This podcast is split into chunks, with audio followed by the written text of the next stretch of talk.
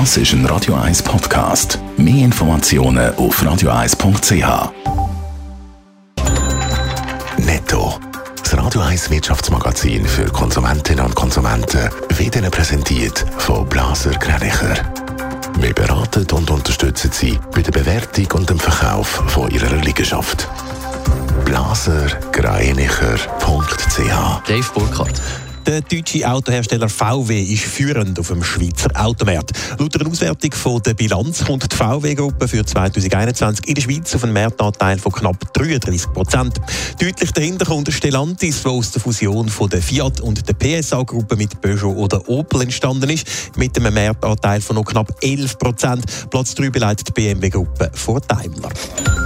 Der iPhone-Hersteller Apple vermeldet schon wieder Rekordzahlen. So ist der Gewinn im letzten Quartal 2021 im Vergleich zum Vorjahr um 20 Prozent auf fast 35 Milliarden Dollar gestiegen. Der Umsatz leitet um 11 Prozent auf 124 Milliarden zu. Grund ist vor allem das florierende Geschäft in China.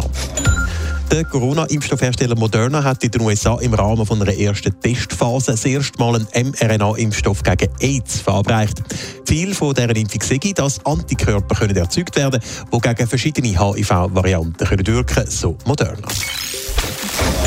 Die Schweiz ist seit Jahren ein international bekannter Standort für die Pharmaindustrie. Jetzt zeigt eine Umfrage, die Unternehmen die gehören auch zu den innovativsten in der Schweiz. Dave Burkhardt. Die beiden Wirtschaftsmagazine Bilanz und das Westschweizer BMÖ hat zusammen mit dem Marktforschungspartner Statista zum ersten Mal die innovativsten Unternehmen in der Schweiz gesucht.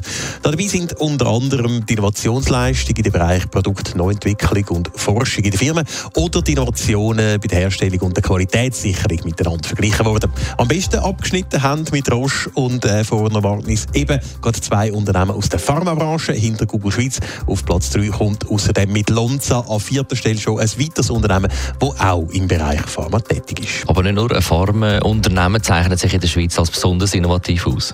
Nein, es gibt natürlich auch einen Haufen andere Unternehmen, die sich durch Innovationsgeist auszeichnen in der Schweiz.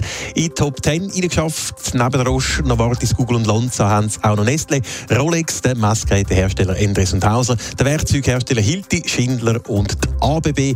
Insgesamt umfasst die Liste mit den innovativsten Unternehmen in der Schweiz 125 Firmen. Netto. Das Radio 1 Wirtschaftsmagazin für Konsumentinnen und Konsumenten.